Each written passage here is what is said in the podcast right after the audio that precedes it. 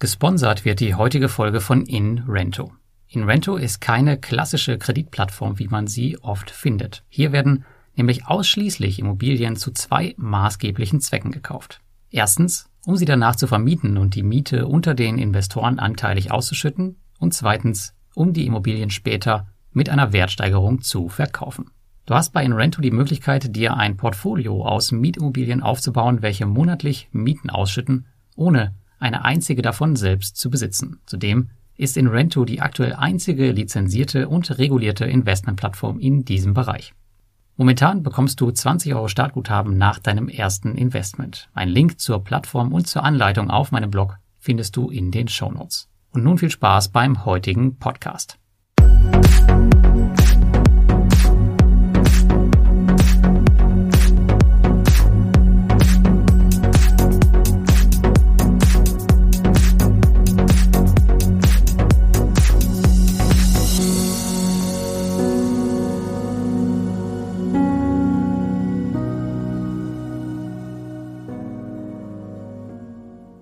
Hallo und herzlich willkommen bei Passives Einkommen mit Peer-to-Peer. -Peer. Nach einer langen Pause, vor allem bedingt durch Covid-19, aber auch durch die ganzen Scams im Baltikum, gibt es nun den nächsten Reisebericht im Rahmen meines Projektes P2P Lifestyle. Da ich Tallinn und Riga nun schon wirklich etliche Male besucht habe und es mich äh, zugegebenermaßen auch ein bisschen langweilt, jedes Mal dorthin zu reisen, habe ich mir dieses Mal etwas ganz Besonderes einfallen lassen. Und zwar ging es zuletzt nach Sibirien, und zwar nach Kemerovo und Novosibirsk, wo ich Robocash oder besser gesagt die Robocash Group besucht habe. Robocash ist wohl eine der unbekanntesten, aber unter der Haube definitiv größten Unternehmen der Peer-to-Peer-Industrie. Hauptsächlich war ich dort, weil ich Robocash auf Platz zwei hinter Bondora in meinem eigenen P2P-Portfolio heben möchte, aber auch, weil ich persönlich noch nie in Russland war. Insgesamt wird es auf meinem Blog dazu drei Beiträge geben, denn ich habe insgesamt drei Orte besucht, und zwar Kemerovo und Novosibirsk, die ich eben schon erwähnt hatte, und am Ende noch Moskau. In allen Städten ist die Robocash Group vertreten. Mit den Beiträgen möchte ich euch einmal ein bisschen näher bringen, was ich dort so erlebt habe.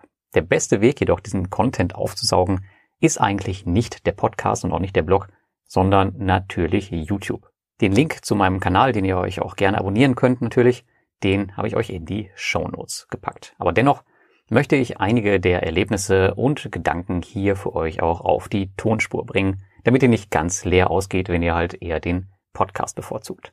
Sollte dir Robocash noch gänzlich unbekannt sein, dann findest du alle wichtigen Informationen zum Unternehmen in meinem Robocash Tutorial, was ich natürlich jetzt im Rahmen dieser Reise aktualisiert habe. Auch dazu habe ich dir den Link in die Show Notes gepackt.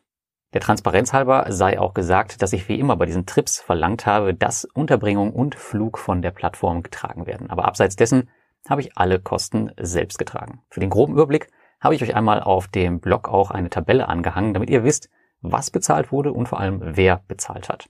Ebenso wollte ich euch auch mit einem Screenshot dort zeigen, wie viel Zeit eigentlich so von mir dabei draufgegangen ist, nämlich mit meiner Arbeit vor Ort, der Hinreise etc. circa 106 Stunden und die Arbeit an den Beiträgen und dem Videoschnitt, die ist hierbei noch nicht mit eingerechnet.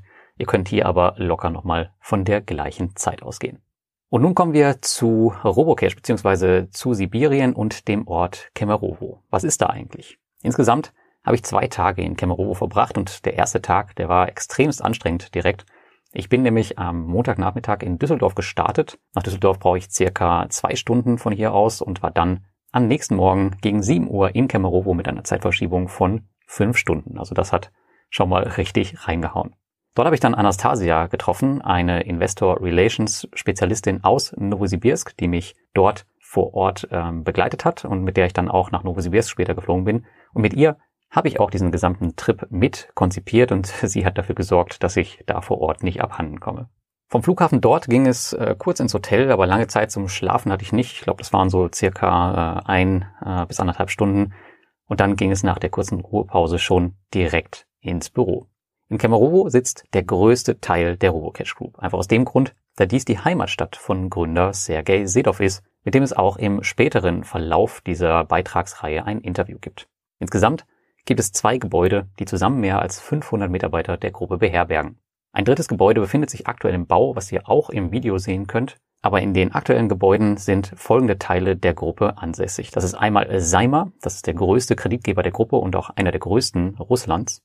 Dann haben wir die Robo Finance, das ist die IT-Sparte der Gruppe, bestehend aus circa 200 Programmierern. Und dann noch Finterra, das ist ein weiterer Kreditgeber, der zu 51 Prozent Founder Sergei Sedov gehört und das eines der ersten Unternehmen war, die er gegründet hat. Kemerovo an sich ist eine sehr industrielle Stadt mit knapp einer halben Million Einwohner. Stellenweise gibt es ganz schön Ecken, ansonsten ist es eher farblos mit extrem viel Autos, Lärm etc. Ja, und mittlerweile habe ich schon so einige P2P-Plattformen und auch Kreditgeber besucht. Im Falle von Robocash fiel aber direkt die schiere Größe der Firmengruppe auf. Bei Erscheinung des Podcasts hat man circa 1700 Mitarbeiter und sie machen wirklich alles selbst. Das bedeutet, dass sie weder mit externen Kreditgebern zusammenarbeiten, noch irgendwas anderes Wichtiges von extern bewirtschaftet wird. Selbst die gesamte Softwareentwicklung wird in-house abgewickelt.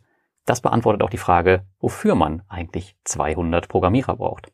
Robocash ist also weder ein klassischer einzelner Kreditgeber wie Bondora, noch ein Marktplatz wie Mintos. Wir haben es hier mit einer großen Fintech-Holding zu tun, die viele Services der beiden genannten Plattformen unter einem Dach vereint und mittlerweile enorme Ausmaße angenommen hat. Insgesamt hatte ich in meiner Zeit dort Kontakt zu drei führenden Mitarbeitern der Gruppe. Das ist einmal Dimitri Balaknin. Er ist verantwortlich für die strategische Kommunikation der Gruppe. Dann habe ich mit Vyacheslav Schowro gesprochen. Er ist Abteilungsleiter des Analytical Center der Gruppe, auch mega interessant. Und dann habe ich noch mit Roman Makarov gesprochen. Er ist der CEO von Seimer, dem größten Kreditgeber der Robocash Group. Ich habe auch mit allen drei Interviews geführt. Die sind jetzt noch nicht fertig geschnitten und ich werde da die besten äh, oder die interessantesten Fragen und Antworten rausnehmen und dann zusammenschneiden. Das wird auch in den nächsten Wochen erscheinen. Ich werde es wahrscheinlich nicht auf dem Podcast hochladen. Ich bin mir noch nicht sicher, ob das sprachlich Sinn macht, denn ihr werdet in den Videos sehen, dass es hier und da eine kleine Sprachbarriere gab, denn alle sind es wirklich nicht gewohnt, Englisch zu sprechen. Der Dimitri beispielsweise, der spricht erst seit vier Jahren Englisch, weil es vorher einfach nicht notwendig war und es auch nie in der Schule gelernt hat. Ganz im Gegenteil haben viele Russen in der Schule Deutsch gehabt, aber auch natürlich das kann man dort in den meisten Fällen nicht mehr sprechen, weil es auch einfach im Alltag nie genutzt wird.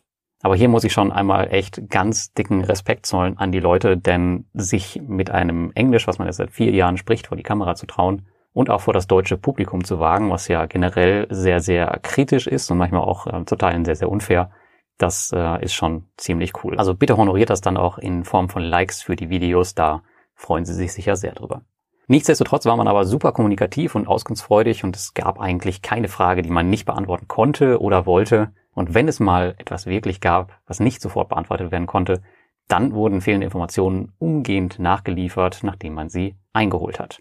Das Team der Robocash Group ist quasi mit jedem Standort und Mitarbeiter vernetzt und ähm, ja, die haben keine Probleme, sich untereinander da zu connecten und irgendwas zu fragen und Informationen einzuholen.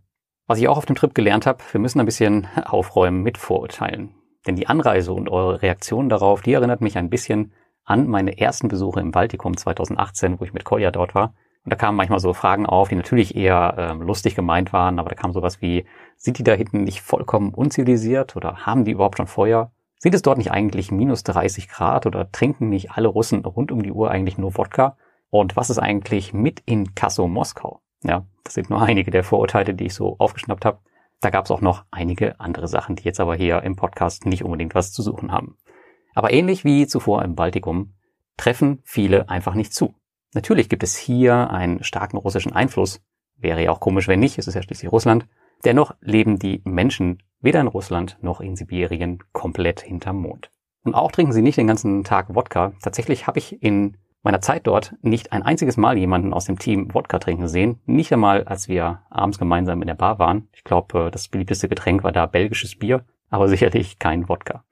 Die Temperaturen in Kamarovo waren in meiner Zeit vermutlich höher als hier in Deutschland. Auch dieses Vorurteil war haltlos, aber natürlich gibt es hier einen recht harten sibirischen Winter und man bereitet sich als ich dort war im September auch schon auf den ersten Schneefall vor, der jetzt wohl auch schon in den letzten Tagen eingetreten ist.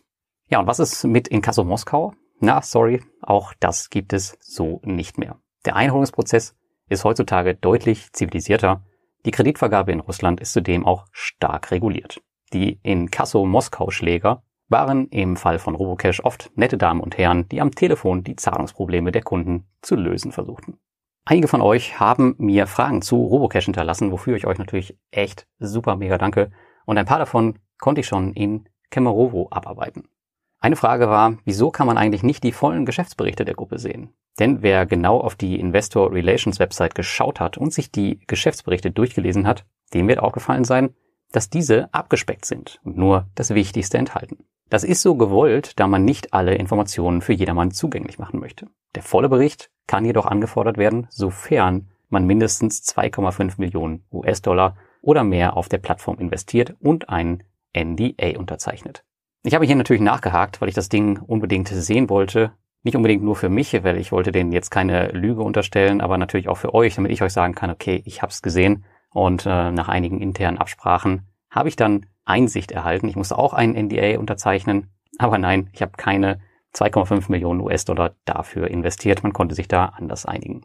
Ich habe mir den vollen Report des letzten Jahres und den Halbjahresbericht 2020 angeschaut und auch tatsächlich mir alles durchgelesen von vorne bis hinten und ich habe auch detaillierte Fragen zu einigen Positionen gestellt, die problemlos beantwortet werden konnten. Ich konnte auch sonst eigentlich keine Auffälligkeiten erkennen. Ich bin jetzt auch, jetzt auch kein Experte, was Bilanzen angeht, ganz klar. Aber ich denke eigentlich, dass die Informationen durchaus veröffentlicht werden könnten, denn es gibt da jetzt keine großartigen Geheimnisse. Für mich finde ich jetzt drin. Ich weiß jetzt nicht, wie die Konkurrenz da drauf schaut. Ich habe Ihnen das so gesagt und man denkt darüber nach, sie komplett zu veröffentlichen. Ehrlicherweise glaube ich aber nicht, dass man das machen wird. Eine andere Frage war, wieso ist man eigentlich vor der Regulierung in Lettland geflüchtet? Denn schon vor einigen Jahren hat die Robocash P2P-Plattform Lettland als Firmenstandort verlassen. Es gibt dort noch immer ein Büro, aber die Mitarbeiter dort arbeiten für die Gruppe, nicht für die Plattform. Der Grund ist nicht, dass man flüchten wollte.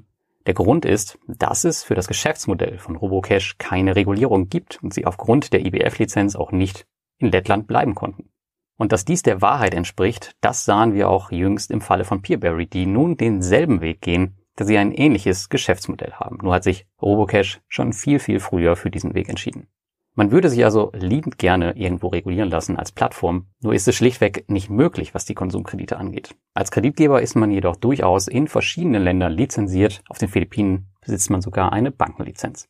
Es kam aber durch, dass man durchaus davon ausgeht, dass es auch auf europäischer Ebene irgendwann eine übergreifende Regulierung für Konsumkredite gibt und dann sollte sich das Thema eigentlich von selbst erledigen. Also für mich überaus verständlich, dass es aus der Sicht von Robocash keinen Sinn macht, sich regulieren zu lassen, nur damit man sagen kann, hey, wir sind jetzt reguliert. Zudem bindet das Ganze natürlich auch eine Menge an Manpower und Kosten, wie wir ja von Mintos wissen. Eine weitere Frage war, wieso man nur so spärlich auf LinkedIn vertreten ist. Denn die erste Anlaufstation, um mehr über die Mitarbeiter eines Unternehmens herauszufinden, ist LinkedIn. Auch ich mache das. Nur sind kaum Mitarbeiter der Robocash Group auf LinkedIn zu finden, circa 100 von den 1700. Aber man muss erst in Russland sein, um zu verstehen, wieso das so ist.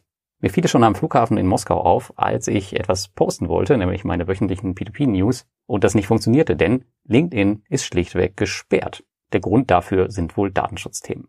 Und so ist natürlich auch kaum ein Mitarbeiter von Robocash bei LinkedIn zu finden. Es besteht zwar die Möglichkeit, über ein VPN darauf zuzugreifen, diesen Aufwand machen sich aber nur wenige Mitarbeiter. Wieso auch? Für welchen Zweck genau? Ich meine, denen kann es total egal sein. In Russland hat man zudem, ähnlich wie in China, für viele Dienste wie Google, Facebook, Amazon etc. eigene Unternehmen, die selbiges tun und die bevorzugt genutzt werden. Ein Thema, über das man sich so gar keine Gedanken macht, wenn man außerhalb Russlands ist, beziehungsweise in Deutschland wohnt. Dann noch einen kleinen Blick auf die Videos, was ihr hier aus Kemero sehen werdet. Es gibt einmal eine kleine Office-Tour, wo ich mit Dimitri durch die Büros von äh, Robo Finance gehe und wo er ein bisschen mehr dazu erklärt. Das gleiche mache ich auch mit Roman Makarov, dem CEO von Seima, durch seine Büros. Wir schauen uns da dann auch noch die Debt Collection an und das Underwriting, also ziemlich, ziemlich interessant. Und wir werfen auch noch am Ende einen Blick auf das neue Gebäude. Das zweite Video aus Kemerovo, das wird mal die Kreditnehmerseite ein bisschen mehr beleuchten. Und zwar habe ich gefilmt, wie sich eigentlich die Kreditnehmer den Kredit aufnehmen, wie schnell das geht, äh, wie es genau aussieht, wie hoch die Beträge sind, etc. Das gibt es dann auch noch als Video zu sehen. Und am Ende für Kemerovo dann, wie schon erwähnt, die Interview-Highlights der drei führenden Personen, mit denen ich da gesprochen habe. Danach gehen wir dann weiter nach Novosibirsk, wo wir uns dann die Robocash Investment Plattform anschauen werden. Aber dazu dann mehr in zwei Wochen. Alles in allem hat mich mein äh, Besuch in Kemerovo sehr, sehr überrascht. Das Ausmaß des Unternehmens wird einem nicht wirklich klar, wenn man nur die Robocash Investment Plattform kennt. Denn wenn wir da auf unsere Mannschaft gehen, also das Team der Robocash Investment Plattform, stehen ein paar Leute gelistet und es sieht alles recht überschaubar aus. Sieht man jedoch die Gebäude und die Mitarbeiter in Kemerovo, gibt einem das eine ganz andere Sicht auf das Unternehmen. Übrigens gibt es die auf der Website gelisteten Personen tatsächlich. Bis auf ein oder zwei habe ich alle irgendwo gesehen und auch mit ihnen gesprochen. Ich möchte zum Abschluss des ersten Berichts über Robocash noch einmal sagen, dass es hier von mir keine Bewertung des Unternehmens oder der Leistung an sich geben wird. Denn wenn man vor Ort ist und zu den Personen Kontakt hat, dann ist mir bewusst, dass gegebenenfalls, wenn auch oft unterbewusst, eine Beeinflussung durch den engen Kontakt zum Team stattfindet. Ich gebe euch daher diesmal einfach nur weiter, was ich gesehen habe, einmal per Video, per Schrift und halt hier auf dem Podcast und die Entwicklung meines Investments auf Robocash, die seht ihr ja ohnehin in meinen Quartalsberichten. Eure Aufgabe als vielleicht interessierte Investoren ist es dann, eure Schlüsse daraus zu ziehen und entsprechend zu handeln und euch nicht auf meine Entscheidung und meine Bewertung zu verlassen. In diesem Sinne wünsche ich euch ganz viel Spaß mit den ersten Videos, wenn ihr euch die anschaut. Lasst mir bitte ein Like da und auch gerne Kommentare auf dem Blog und auf dem YouTube-Kanal. Das sehen auch die Robocash-Mitarbeiter auf jeden Fall gerne, denn in diesem Projekt steckt wirklich unfassbar viel Planungs- und Durchführungsaufwand. Aber jetzt wünsche ich euch erstmal ein schönes Wochenende und viele Grüße aus Island.